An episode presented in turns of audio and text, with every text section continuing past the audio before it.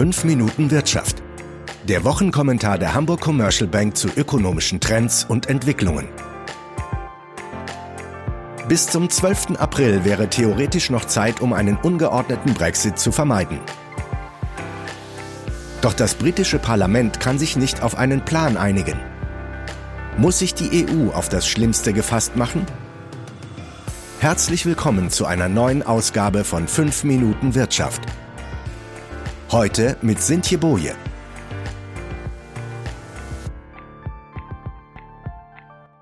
Der Brexit treibt uns alle noch in den Wahnsinn. Eigentlich sollte das Vereinigte Königreich am 29. März die EU verlassen. Daraus ist nichts geworden, denn die Briten können sich nicht auf einen Modus für ihren Austritt einigen. Die Frist für den Austritt wurde zunächst bis auf den 12. April verlängert. Es herrscht völliges Chaos in London. Die Regierung unter Premierministerin Theresa May scheint am Ende ihres Lateins angekommen zu sein. Sie hat einen Brexit-Vertrag mit der EU ausgehandelt, der dreimal vom britischen Unterhaus abgelehnt wurde. Eine Alternative dazu scheint sie nicht zu haben. Aber auch das Parlament, das eigentlich der Regierung die Kontrolle des Brexit-Prozesses entreißen wollte, ist hilflos. In sogenannten Indicative Votes wurde über verschiedene Alternativen zum ausgehandelten Brexit-Vertrag abgestimmt, doch keine der Alternativen hat eine Mehrheit der Abgeordneten erhalten. Eine Zollunion mit der EU abgelehnt.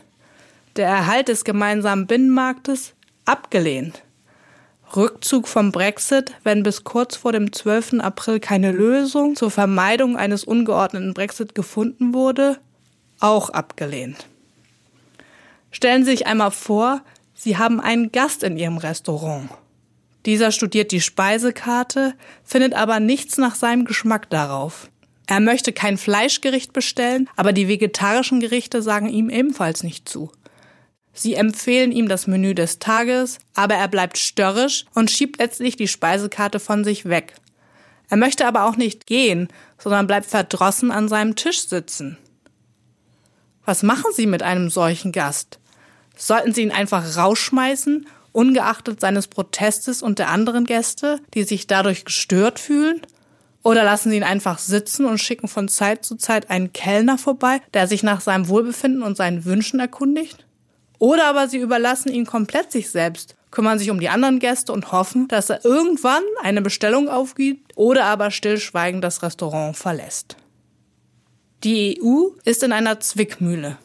Nur wenn die Briten bis zum 12. April dem Brexit-Abkommen zustimmen, soll es eine Verschiebung der Brexit-Frist um bis zu zwei Monate bis zum 22. Mai geben also bis zu den Wahlen zum Europaparlament, die vom 23. bis zum 26. Mai laufen. Denn dann müssten die Briten nicht an den Wahlen teilnehmen. Nach einer solchen Zustimmung zum Abkommen sieht es aber weiterhin nicht aus. Theresa May hat angekündigt, mit der Labour-Partei über eine Zustimmung zum Brexit-Vertrag sprechen zu wollen. Im Gegenzug bietet sie Änderungen an der politischen Erklärung zu den künftigen Beziehungen zur EU an.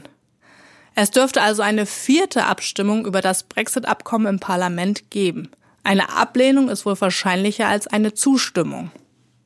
Wenn der Brexit-Vertrag erneut abgelehnt wird, droht den Briten ein ungeordneter Brexit. Das kann weder von den Briten noch von der EU gewollt sein. Aber was ist die Alternative dazu? Das Vereinigte Königreich findet einfach keine Antwort darauf. Für die EU gibt es eigentlich nur zwei Möglichkeiten.